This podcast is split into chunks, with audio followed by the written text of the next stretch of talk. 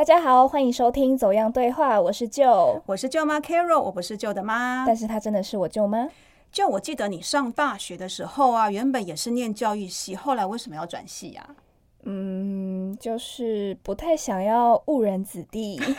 因为我觉得就是老师是一个非常崇高的职业，也是一个很伟大的位置。像我自己也不太敢去兼家教，也是因为我就是觉得要负担起，我觉得可能就是学生的人生要去教导他，这真的是对我来说蛮困难的。哇，你把这个老师这个职业讲的真的是非常崇高，可是你知道哦。在我们这个年代啊，老师不仅是铁饭碗，还有寒暑假可以放，而且呢，就像你讲的，老师德高望重，不管是学生或是家长啊，都很尊敬老师。其实老师这个职业蛮让人家羡慕的，但是我觉得老师现在很不好当哎，这也是我在考虑的点啦。因为当老师，当然不仅要面对是学生，那学生可能会有一些状况。然后也不像你们那个年代，很多都是老师说了就算，然后家长都是很顺顺从老师，老师怎么样就 OK。没错。那现在指导学生做报告，学生可能还会跟老师对呛，然后让老师觉得现在的学生可怕到了极点，然后还要应付一些什么直升机家长啊，或者是恐龙家长这种，就是让人家觉得哦好可怕哦。就你刚才讲那段话的时候啊。我觉得蛮隐晦的，你意有所指哦，听得懂人就听得懂啦。好，对，听得懂的人就听得懂，我们不多做解释。哎，我觉得现在的老师很不简单呢。像今天来跟我对谈的这位年轻人啊，他对教育就很有热忱，他有很多的想法想要实践在教育体系和学生身上哦。我也蛮想听听看他对教改的想法是什么，所以等一下就请舅妈多问点啦。好，这个问题我一定会问他的。那我们就来听听今天的对谈哦。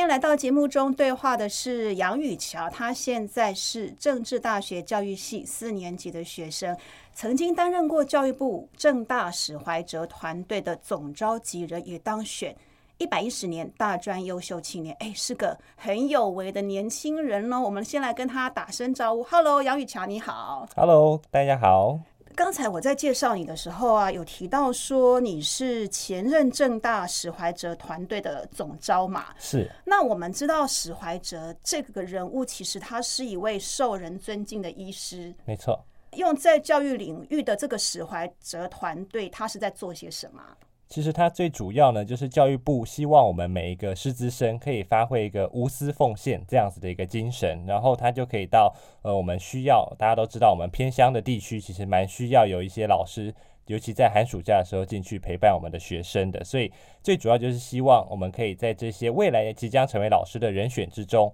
来自愿的，然后我们来进到现场，然后来陪伴我们的这一些需要很多老师、需要更多资源的这样的学生。你说到的偏乡，像以你们来讲好了，你们是去哪些地方服务？以正大来讲，我们这几年主要都会在新北市的平西国中。那往年我们有服务过，像是共寮。甚至在更久以前，我们曾经到台东的一些山区里面的学校来去服务这样子的一些，那主要都是国中生的部分。是你刚才有提到说是提供给师资生一个类似实习或是服务的团队嘛？这个有规定，就是你们教育系的学生是一定要参加的吗？呃，这些都是自由自自己意愿有意愿参加的话，那就可以去报名这样子。那对，因为我们有人数的上限，没办法让所有人都一起过去。是你刚才有特别强调一个重点是无私奉献，对对对，没错。所以要很无私、愿意奉献的人，才比较有这个参与的动力。是是是，因为毕竟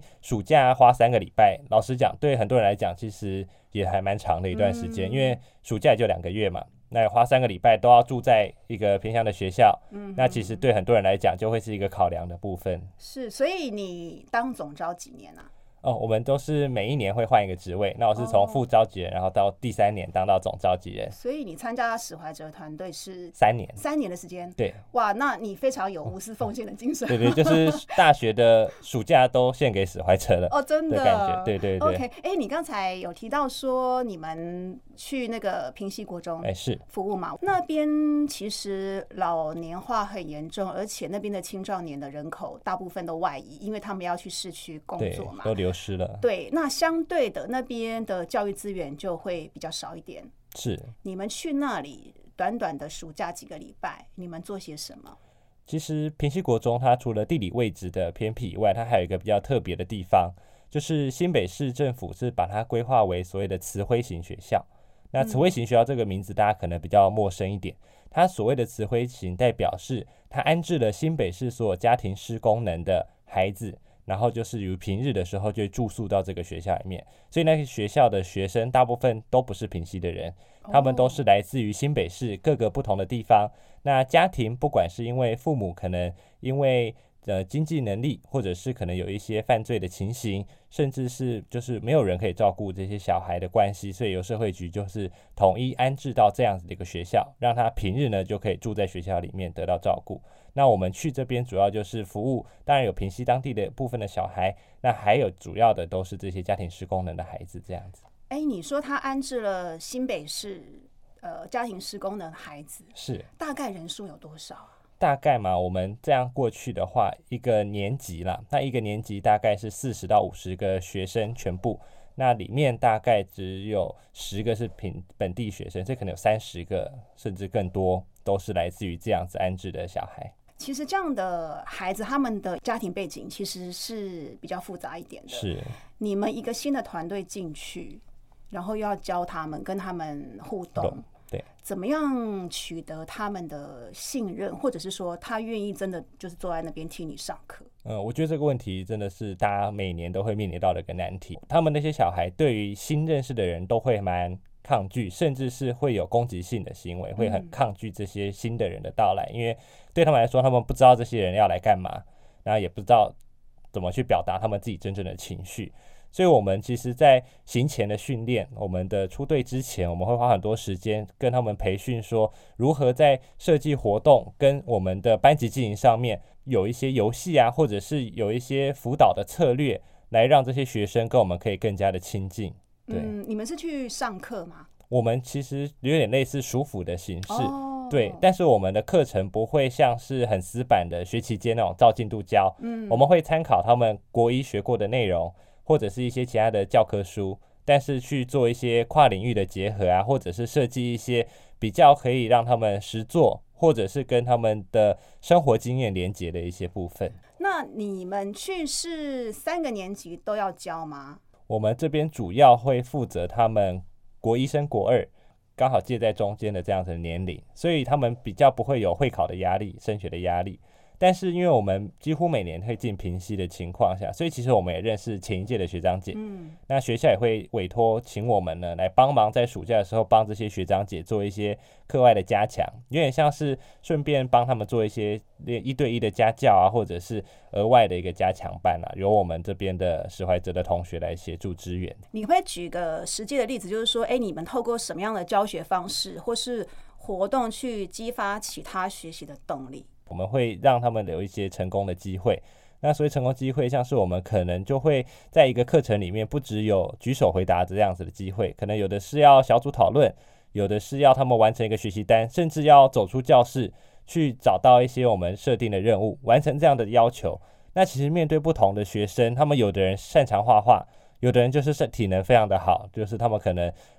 跑步速度很快啊，或者是都不会累。那可能在不同的一个环节的活动里面的时候，他们可能就从中就可以得到，哎，这个是我最擅长的，那他们就自己或者是有老师我们来帮忙分个工，然后让他们特长的同学比较有机会去完成他自己擅长的部分，然后得到一些肯定，还有一些我们所谓的可能是加分啊，或者是让他有机会就是被大家表扬这样子的状态，然后让他们可以开始觉得，哎，其实上课不只只是念课本、看课本，哎、他们会不会也觉得，哎、你们这群学生、老师 还蛮年轻的，然后还蛮好欺负的，因为国中生其实是青春期，还蛮叛逆的。对他们其实蛮叛逆的，但是他们相对而言，我们觉得比很多自己可能在国高中时期的感受来讲，他们比较天真可爱一点。他们虽然很多都是像刚才讲的家庭的背景跟一般人比较不同，但相对而言，他们也很直率、很单纯，倒不会说觉得呃会骑在我们头上，或觉得这些老师就是啊很菜、好欺负。但是他们反而会因为我们年纪很近。所以他们还蛮愿意跟我们分享一些心事的。哦，他们老师有提到，他们还他们下课都会主动来找我们聊天，然后我们也会有联络部的机制，所以他们每天都会分享很多事情给我们。嗯，很多事情其实不会给老师特别提到这样。是三个礼拜，你觉得对他们真的会产生什么影响或帮助吗？我觉得的确很多人诟病啊，就是这种短期营队去一下就走了，好像他们会觉得才刚熟，哎，这些人又要离开。但我觉得我们这几年，尤其我去了三年的经验，其实他们会蛮有印象，就是对于这三个礼拜，不管上了什么课程，他们可能不会特别记得一些细节，但是他们会对于我们有趣，然后明年还不会再回去呀，或者是那今年会有哪一些课程的安排，都是充满期待的。就是像我们回去的时候，可能前一年的学生，甚至是两年前的毕业生，他们就会回来说：“哎，老师，你们今年还会回来吗？”然后会记得我们的名字，记得那一年我们可能一起去哪里校外教学，可能会记得我们玩过什么样的活动这样子。所以我觉得，虽然我们没办法长期的追踪，可能他们到未来的成就如何，但起码就我三年的观察，他们是会对这个三个礼拜的时间会有还蛮强烈的印象。有没有什么样你觉得感受或是印象比较深刻的故事？就是那边的老师其实会跟我们常常重复的强调，第一个是那边还蛮多特殊需求的学生，就大家常听到的特教学生，他们的情绪可能会有些障碍，学习上可能有些障碍，然后他们的导师也会跟我们讲说，他们其实不太懂得如何表达自己的情感，因为在家里没有这样子的生活情境。可能甚至回家都没有其他的家人，所以他们其实不知道怎么去表达感情，然后也不知道自己的情绪是什么。但是就有老师曾经在结业式的时候就会提到说，诶，他第一次看到这个班的同学们可以大家笑得那么开心，就是这些笑容，其实在学生身上是难能可贵的。对我们来讲可能很平常，就是一种快乐的表现，但是对他们来讲，他们其实很少有这种发自内心的笑容。那我觉得这是第一个让我蛮蛮印象深刻的。那关于一些方法或者是怎么样来做陪伴，我觉得，因为教育系本身我们还蛮多这样子辅导专业的课程，因为我们主要是培育中等学校的辅导老师，所以其实大家不管是有一些智商的技巧、辅导、同理各个方面的一些模式或者是方法来去陪他们、跟他们聊天，或者是甚至就是倾听他们的时候，他们就会开始愿意敞开心房，因为我们不会，他们一说什么就说哦这个不可以，这个不好，那也不会说。来，你先听老师讲哦，我们就跟他跟他讲道理，然后讲完之后也不给他讲话的机会。我觉得他们就是需要一个讲话的空间，然后再来就是我觉得他们也很希望得到一些肯定，因为他们可能常常讲什么，当然就是不行，或者是不要、不可以等等这样子的回应，其实他们就会越来越不想讲，或越来越不想参与这个世界。所以我觉得我们就是主要让他们有一个发声的空间，然后。我们是一个肯定他们或者是支持他们的一个角度来陪伴。嗯，我想这些家庭失功能的孩子也真的很需要人家的肯定哦。嗯，那我知道宇桥，你除了参与史怀哲计划之外，其实你自己也额外利用了其他的时间到不同的学校去做服务。对，你大概还去哪些学校服务过？呃，从大一的时候，那时候是有跟着系上，我们有自己办的营队叫爱育营。这样子营队有到彰化的一个国小去服务过，那我觉得跟史怀哲最大不同，当然就是国小跟国中看到不同年龄层的小孩。那还有一个是我自己有去到，呃，也是在正大附近的一个社区发展协会，那他们有招募一些可能家里经济或者是学习状况比较有困难的孩子，一样免费的国小放学，然后就可以到社呃社区协会那边去做一个额外课业的辅导。这两个经验对我来说，我觉得也是蛮重要的。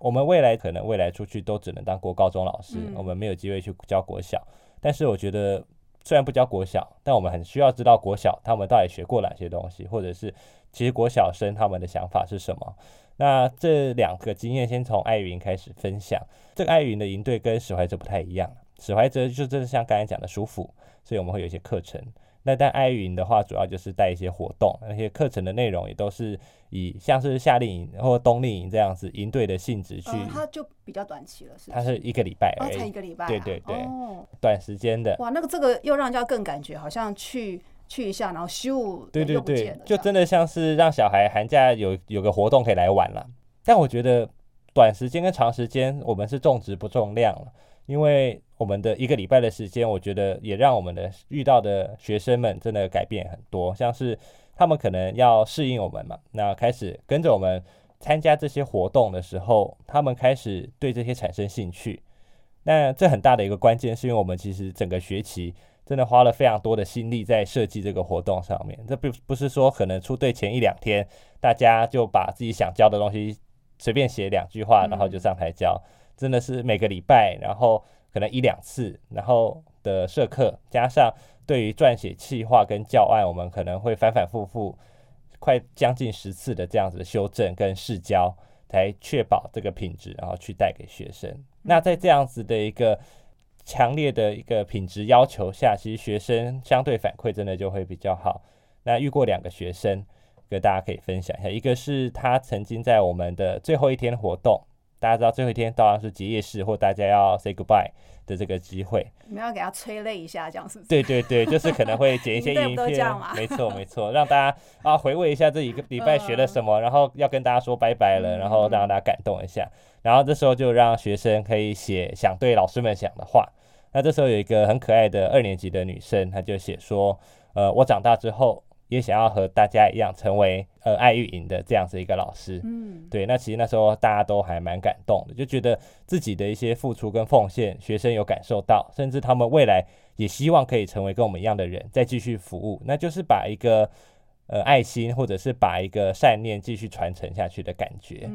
对，那我们也曾经在正大有一个高中生大学的博览会，叫做包种茶节这样子的一个机会，然后遇到一个高中生，结果他跟我们说，诶，他在多年前五年级的时候，曾经是我们爱育营这个营队带过的学生，国小偏乡的学生，然后他现在高中了，所以希望呢就有机会来到正大，然后也希希望可以进到教育系，然后加入爱育营，未来继续成为这样子的一个老师，然后继续服务。哦，经过那么多年，他还记得你们当初是怎么去陪伴他们的。是，对你刚才有讲说，你们的设计教案其实很用心，然后反复还要讨论啊，甚至还要试教。你要不要举一两个例子？什么样的活动带领的过程？呃，我就举其中我写过一个比较像教学类型的课程啊，我写的是社会课程。那那时候一开始本来是希望可以教他们，因为那时候是过年期间嘛，想说诶，让他们看看不同国家的过年到底是怎么过的，是不是跟台湾一样都是过除夕，然后过个春假这样子。但是那时候就被说哦太难了，因为我是教低年级，他们根本对其他国家也没有什么概念，所以就希望我就 focus 在台湾，然后台湾各地不同的文化这样子。那那时候就是当然就是我们会用一些角色的包装了，让他们学生可以更更好的去体会我们到底在讲什么，可能用一些卡通人物，或者用一些他们生活情境中会遇到的一些故事，给他们一些启发。那我们那时候就是讲了，像台湾可能我们元宵节会放天灯嘛，会有盐水风炮，然后过年的时候我们会吃哪些食物啊？然后我们为什么要，然后很常大家很常听到的，可能从小就会听到为什么要放鞭炮，为什么要贴春联、这些故事，然后我们可能就需要过程中我们可能会藏一些。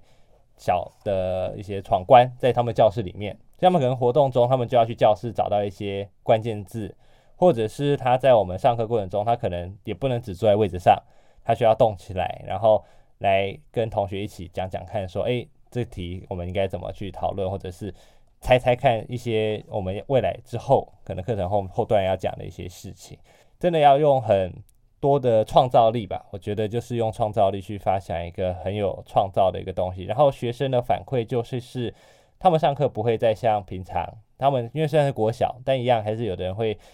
自自然的就分心啦、去跟别人聊天，或就走来走去的。我们一开始有一个小孩，真的就是一上课他就走去后面拿一本书就自己看，就不想理大家。诶，但他们就开始回到位置上，因为很想知道后面要讲什么，会有一个动力想要继续听下去。所以我觉得对国小我们有点像是有点讲故事，但有点把那个教室的主权又还给学生的感觉，让他们知道哦，这个时候他们要动起来，所以他们不得不回到自己的岗岗位上，然后一起参与这堂课。对，这个就有别于我们一般上课的方式，就是哎，老师在前面讲，然后学生都都只坐在下面听。对对对对，但是你们这样的教学方式啊，很活泼，有办法落实到实际的教学的现场吗？以现在十二年国教这个情况来讲，我觉得现在的这个课程模式很适合用在一些多元选修的课课程上面，因为它不受到任何的框架影响，甚至是像校本位课程，有些可能高中生就会听过叫特色课程。那这种课程就比较不会像国音数设置，我们需要很死板的教学。嗯，那这方面实行上是比较简单的，但是我也有遇过一些国高中老师，他们确实已经开始试着要在他们的国音数这些比较繁重的课程上面，利用这样的方式，不管是小组讨论法、合作学习，或者是让学生们开始走出教室的模式来，然后来做学习。所以其实不是可不可行的问题，而是一个老师他对于他的进度掌握。掌握的 O 不嗯 OK？、只要他掌握的好，其实他想要怎么玩，其实学生们我相信都对学生来说不是件坏事。是。那你刚才提到这些服务的经验，不管是去偏乡，或者是说你到彰化参呃小学服务参加爱育营，对你觉得对于你将来要在教育界服务会有什么帮助或启发吗？最主要的启发，我觉得是像是之前有一个 TFT。TFT 这个基金会，他们有提到一句话，我觉得就印证在我的这样子的服务的经验中。他给我的启发就是，其实学校现场里面没有问题学生，都是被问题环绕的学生。嗯我觉得这句话，我觉得讲的非常的，我很认同。就是确实这些学生，他们不是说哦，他们很调皮，或者是上台讲话，就是一个问题学生，老师可能就要特别的处罚他们，或者是啊，他们就是坏学生了，不要理他们。而是他们可能很多在家庭，在自己的呃人际关系，或在自己学习上面，真的有遇到什么困难，那他们只是用了比较不同的方法去表达出来。所以我觉得我们在营队的过程中，最大的优势是我们没有进度的压力，所以我们可以有时间好好的去陪伴每一个学生，那就可以更加了解哦，其实他们可能有哪些的故事啊，他们的原生家庭发生过怎样的事情，其实知道这一些，对我们在教学上、同理上，我们就可以更知道怎么样的去应应他们的一些反应。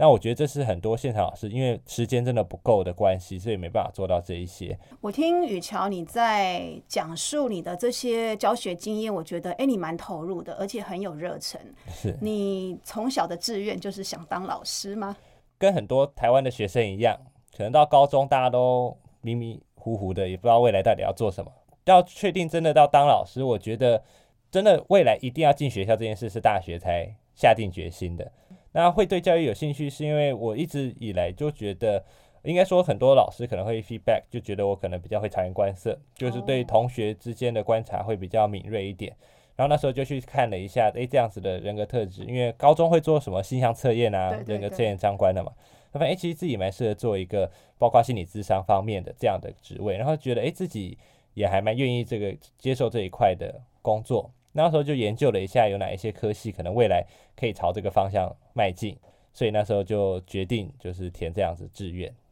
教育系的领域其实很广，所以你是有主修辅导这个部分。呃，算是就是教育系的话，大家可能我这边介绍一下，我们有教育行政的方面，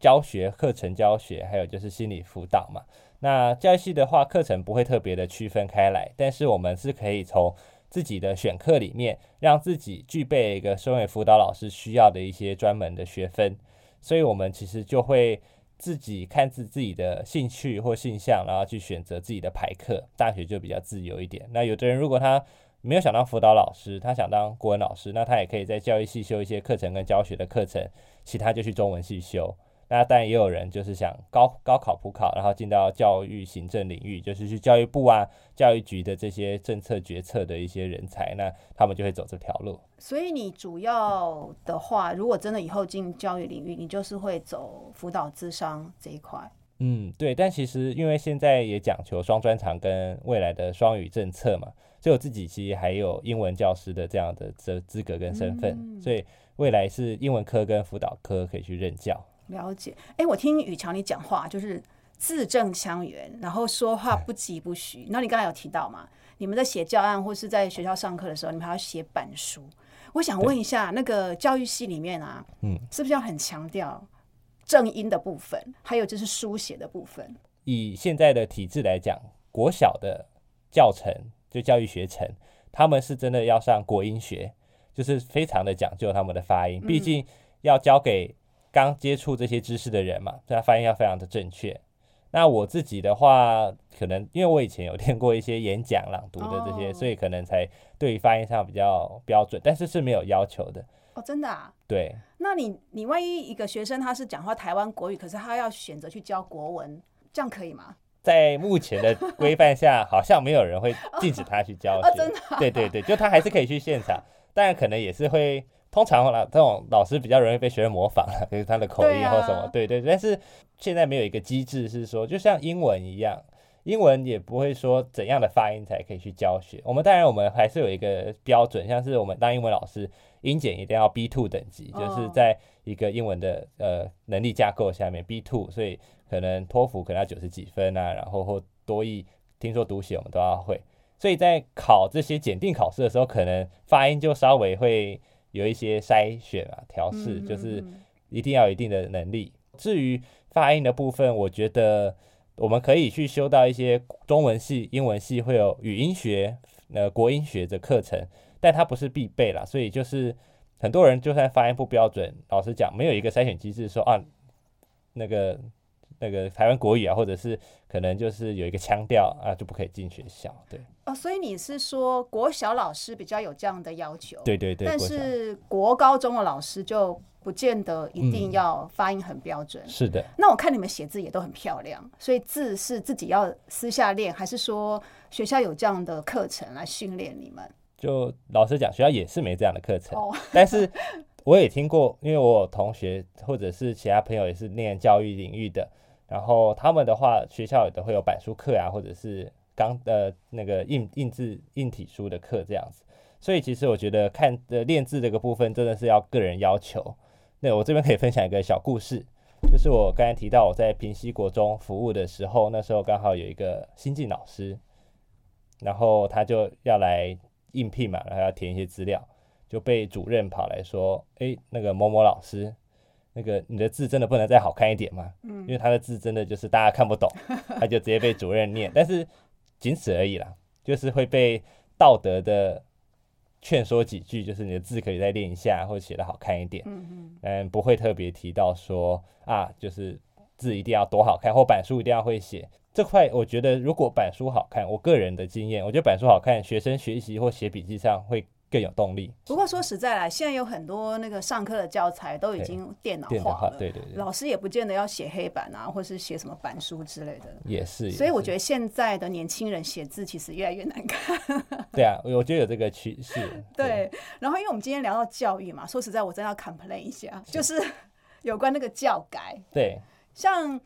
呃，雨乔，依照你的年纪来看的话，我想你应该是国中会考、高中会考第二届的学生对对对，也是算是那个小白老鼠啦。没错。我们家两个小孩其实也都是教改下的产物，哦也都被当实验品。可是对我们家长来讲，我说实在，每次教改改完之后就，因为那个分数怎么算啊，那个嗯规则啊，就会让我们觉得很不飒飒。教改强调了一个重点，叫适才适性。嗯，但是我觉得最后其实还是看分数。对，以你曾经是教改的白老鼠，然后你现在又是念教育系，你本身对教改的看法怎么样？觉得确实教改还蛮多可以为人诟病的地方，因为我觉得现在的教改有点像是被不同的观点去束缚住。它的原始的发想的理理念是好的啦，就是他当然会希望适性扬才，因为每个家长也希望小孩可以嗯走自己想走的路啊，或者是有很好的自己领域内的表现。教育学的理论也会告诉我们说，诶，有些就是他们可能从自己的学习经验，或者是他们就是用自己自己去探索自己的兴趣，然后学他们想要的东西，这样当然是最好。就是用嘴巴讲很简单，嗯，但我觉得做起来很难。最主要就是因为他考量的东西很多，像是可能每一个老师现场的老师要他去改变就不简单了。那有的老师当然还是会希望说，诶，我还是要照我的考试的规则，我还是要有一定的一个成绩的要求等等。第二个是很多家长，很多家长对于老师不考试这件事是很紧张焦虑的。我们在对，因为我们会不知道到底小孩学习成果怎么样。对对对，就很多我们在学校实习的时候会听到很多家长就来 complain 说，哎，那个老师你都不考试，这样怎么怎么怎么知道他学的好不好？怎么知道他在成绩这样落在什么地方？或者是那个平量写太少的，哎，对对 对，家长也会有点担心。对，就哎作业怎么那么少啊？都不考试，对对那上课这样到底有没有在上？但是也是因为这些因素而导致很多老师也不得不再把这个整个教学模式回到以前考试的这条老路上面了，所以大家就不得不还是要一直考试，利用考试的成绩，因为大家现在知道有学习历程档案嘛，就一零八课对对，新课纲。哦，那个也真的是对，那个也是闹得很折磨人，折磨人，对 学生家长都折磨，对对对。老师其实也折磨，嗯。因为老师很多也是第一次听到，也是在开始帮学生收集准备。还有就当然就是现在还是有学测跟分科测验嘛，这些是现在入大学的一个管道。但是对很多人来讲，其实学习历程档案跟考试，考试就是一个客观的分数，自己进去写，所以写出来怎么样，分数定了就是定了。但是学习历程档案，大家就会很难知道说，那我放这些东西，教授怎么给我分数，嗯，或者什么，就是它变成一个很主观的。虽然它叫做档案评量，我们可以去看它是不是真的多元的学习，还有它就是死读书。但是大家可能又会忽略掉，就是大家可能常提到的、啊、一些家庭经济背景，真的就是有差。因为家里经济比较好的人，他们就是有一些资源去把那个弄得美美的嘛。嗯，对，那有些人他就是最朴素的，他可能也很乐于学习，很勤奋，做了很多课外活动，但就是因为他的那一些朴素的东西，所以导致他可能比较弱弱势一点。所以其实现在教育部也常常在跟大学教授，我们都会开，就是跟他们会开会，就是说要怎么去评量这一些，怎么去客观的评量，包括像现在呃参加大学的营队，要么你要发证书就不能收费，你要收费就不能发证书，不能发参加证书，嗯就从各个面向去开始限缩书，避免让有些可能经济比较好，他就有机会去比较好学校，这样子的一个社会复制的一个状况，一直重复的出现在教育现场中了。我觉得是大家有在想努力这一块，但我是觉得确实改得太频繁，对学生真的是不好，因为今年改，明年会再改，不是说改完说就好了。而且它基本好像每年都会微调，对对对，就大家很爱微调。我们那时候是第二年嘛，第一年会考啊，想说跟第一年好好的就好好的，哎，就第一年改完，哎第二年又改，第三年也改。对对对我们每年那个光光是写作文的分数怎么算，哎就不一样。要填那个志愿的时候去参考去年的，哎结果那个就不太标准，对不太不可用了对对对，所以其实呃考完之后，然后之后要去填志愿，真的也也是个伤脑筋的一个问题。是是是，哎，那我们有很多家长都觉得说，那不然干脆啊，就恢复到我们那个年代联考，嗯，一试定终身就好了，反正大家都着重考试成绩嘛。我不晓得你这个新世代的教育系的同学怎么看？对很多人来讲，他可能就是一个非常庞大的一个压力嘛，因为毕竟只能考这一次，所以他要么就重考，就再等一年，然后可能年纪越来越大了，嗯就是青春就慢慢的消失了。但但他也有可能就是啊，考到哪就去哪，那一辈子可能未来就是想说啊，反正我就是考的成绩就是这样，就没有别的选择。所以当然对我们来讲，现在的一个教育的目标，当然还是不会希望说就是真的只看考试。因为其实新课纲也是希望不要考试啊，那大家也会觉得，诶，有些理念其实是适用在未来的一个，尤其现在科技时代嘛，不见得是考试上面的一些题目，因为题目是有局限性的，尤其像有些考科，它就只能考选择题，很多它其他的能力是考不出来的，或者是说，真的就是国术音设置这个很重要吗？是不是还有其他的能力？呃，也是可以就被培养出来，或者是他们应该要具备的新时代的公民的一些能力，像是因为我们现在也不用考资讯嘛，嗯，哎，大考，那为什么大考只考这五科？那这五科是不是还是适当的？所以我们会觉得说，可能用多元的评量，或者是用各个不同的面向，呃它不用一次定终身，但他可以每一年去检核他的学习状况，然后来做一个呃，让他未来可以决定要去什么样的一个学校的一个基准啊。我们以教育的理念来讲，会希望不要再是就是考试而已，因为这样对学生来讲还是一样啊，就是他就是念完书就是 for 考试，那考完试了就结束了。对他还是可以去做很多他想做的事情。那考试的缺点就是，他会让很多学生很多想做的事情，可能就为了读考试而做不了。对我们那个时代啊，我只要把书读好，对反正我就是考试考高分，对我就可以念到比较好的学校嘛，是选填比较我我我想要念的科系。对但是现在学生就像你讲的，他们一方面又要应付考试，一方面又希望他多才多艺，对参加很多社团，对再加上像一零八课纲、嗯又要写一些学习历程，对对学习档案，其实要花费的时间很多。我已经不是专心在把书念好就好了。对那我觉得对于时间的分配跟管理就非常重要。像雨乔，我知道你高中的时候是念成功高中，是你那时候就在玩很多的社团，包含到现在念大学，你参加很多的营队，因为你去很多地方服务嘛。对。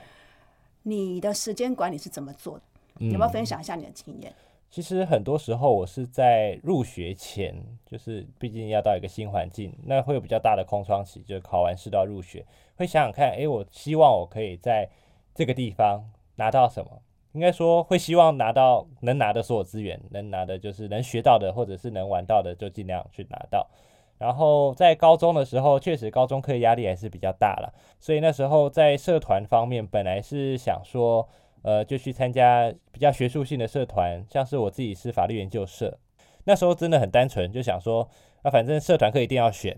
然后也要花这个时间嘛，那干脆学一些未来也许自己实用的东西。所以那时候是抱着这个心情，然后就去了这个社团，其他朋友的一些社团可能就去帮帮忙什么的。后来刚好就有机会了，我在高二就因为社团的人相对比较少一点，诶，接到了社长的位置。那时候想说，那既然我今天人是社长，那我是不是应该还是要做点什么？就我这个个性比较是会希望在一个位置就把那件事情做好，所以就是可能比较需要把责任担起来的感觉。那时候又招募了很多的社员，让整个社团我们本来才三四个人，后来招到二三十个人，然后就开始办一些活动，我们可能就出去参访啊，然后到地方法院有一些参访活动或志工服务。然后我们也创办了成功高中第一次的模拟法庭。那那时候的时间分配其实就是，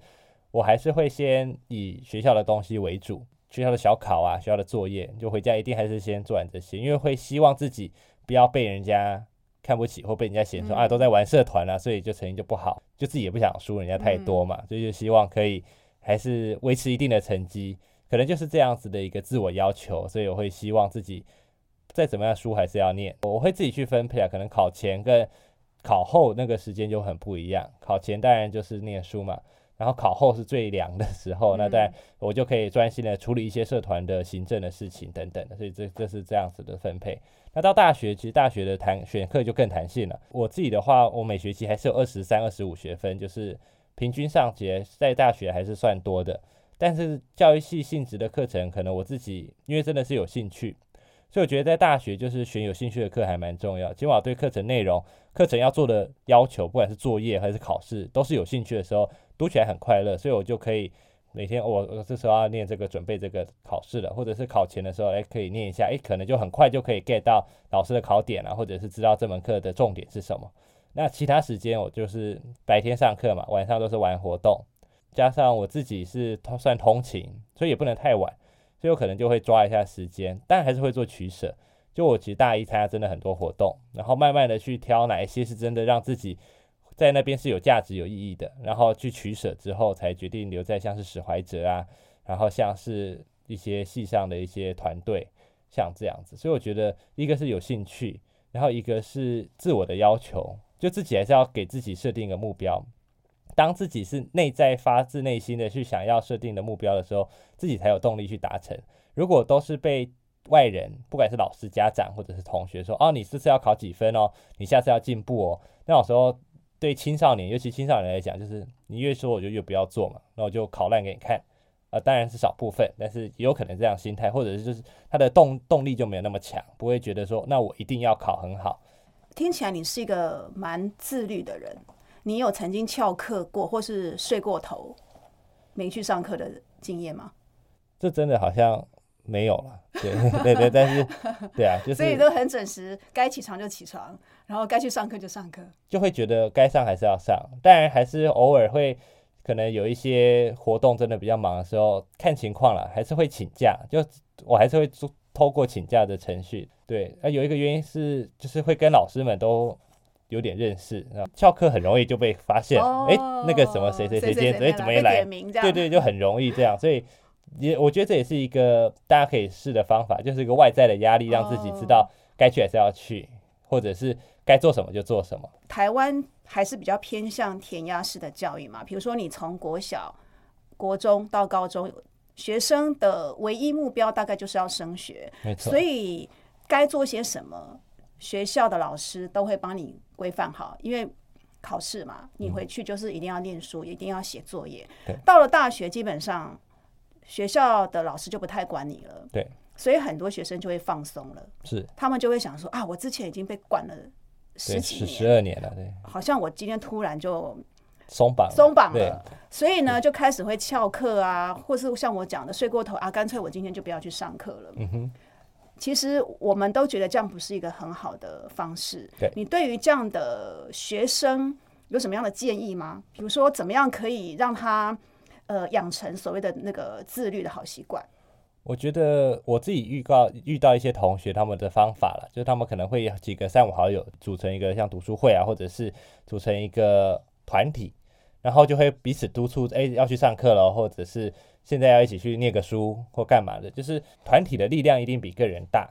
那个团体不需要大家去比较成绩，说啊我比较高，你比较低，或者是什么的，但是大家会因为知道，哎，我同学他们都要去上课，哎，那我就要去上课，那就是一个集体的力量。但是当然，团体的成员也是自己要挑选，或者是自己去跟自己比较好的朋友，总不会说找到一群就是哎，今天要一起翘课去哪里啊？就所有人就一起翘课的这样的，这样不要找这种拍饼 you 这样子。对，拍别人有没有好或不好啦，也没有真的喝或派，但是就会变成是说，如果想要督促自己，如果真的有想要更认真一点的话，那当然就是自己去挑选这样子的一个团体，然后彼此之间互相的叮咛啊，互相的去给彼此一个小小的压力。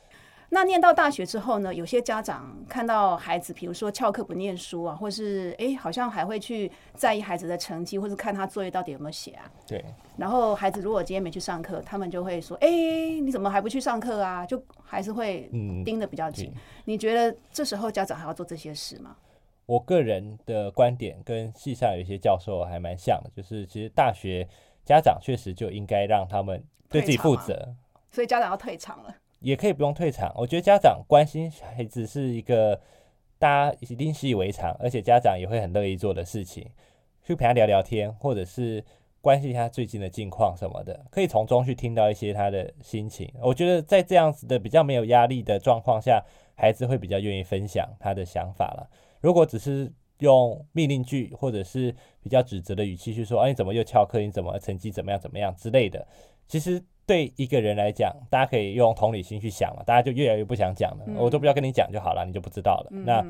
然后如果翘课就说我今天没课了，或老师今天停课，哎、也也是一个说法随便。编个理由告诉你。对对对，就是这样子的沟通氛围，其实会让亲子之间的关系会越来越疏远。那爸妈就觉得呃孩子是不是长大了，也不想理我了，然后嗯什么都不跟我讲，或开始都不听我的话了。然后孩子就觉得我都长大了，为什么爸妈还要什么都跟我讲？然后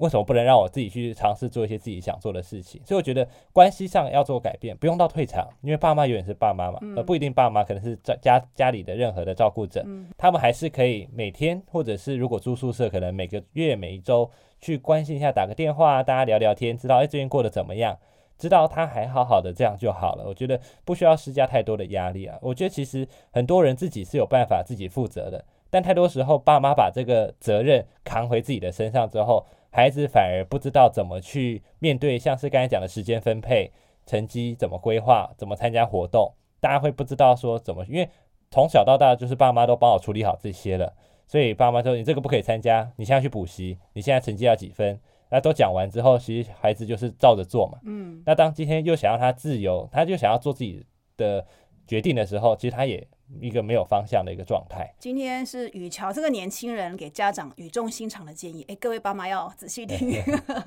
对，那我们刚才有提到，其实为什么爸妈会这么关注的原因，就是因为少子化嘛。我有观察到一个现象啊，就是因为家长可能太宝贝小孩，甚至注重成绩，对，以至于呢，我觉得现在很多孩子或是年轻人对于尊重、尊敬别人这一块，对，就会相对的比较呃弱一点。是那我们在那个教育的那个现场里面啊，我们过去都很讲究尊师重道嘛。嗯。对你来讲，尊师重道很重要吗？就我不会要他们一定要很有礼节的，一定要可能要鞠个躬啊，或者是一定上课要起立立正，然后老师好这样子。但我觉得他们起码看到人，哎，知道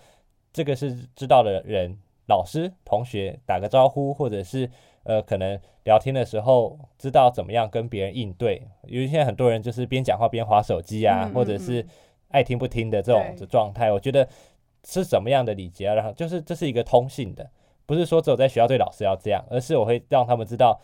现在哪一些东西，就是不管你在学校遇到老师，你出去遇到未来的可能老板、同事、家人、长辈，你都一定要有一样的这样子的规准，就是这样一套就好了，不需要说，哎，看到老师就要怎么样的鞠躬敬礼，看到谁又要怎么样怎么样，倒是不需要。但是我觉得他们需要知道的就是，我未来跟任何人相处的时候，我应该要怎么样的一个态度，我应该是怎么样的心态跟。说话的方式。那雨乔，你现在大四了嘛？是。接下来要毕业了，有什么规划吗？呃，因为我自己后来就是有考到研究所，正大教育有公费生这样的机会，所以就是未来是公费的，念完研究所就会分发到学校去服务，很确定的一条被规划好的路。未来的话会先进学校，那公费生我们需要绑六年，会在呃新北市的某一所学校，现在还不知道是哪里。但我觉得这六年就是累积自己的经验啊，然后让自己可以多多跟其他的前辈老师们学习，然后也见识学到一些可能跟学生互动、跟家长互动的一些方法。我们非常期待雨桥这个台湾的教育界的明日之星。没有，谢谢。之后投入教育现场的时候，可以继续发挥你无私奉献的精神。好，没有问题。帮我们的教育界注入更多的新思维。是，好，我们今天非常谢谢雨乔来接受我们的访问。好，谢谢。有对话就有了解，希望今天走样对话的内容你会喜欢，也欢迎你在各个收听平台按下订阅或追踪，每周定期收听我们的节目。走样对话，我们下次再见喽，拜拜，拜拜。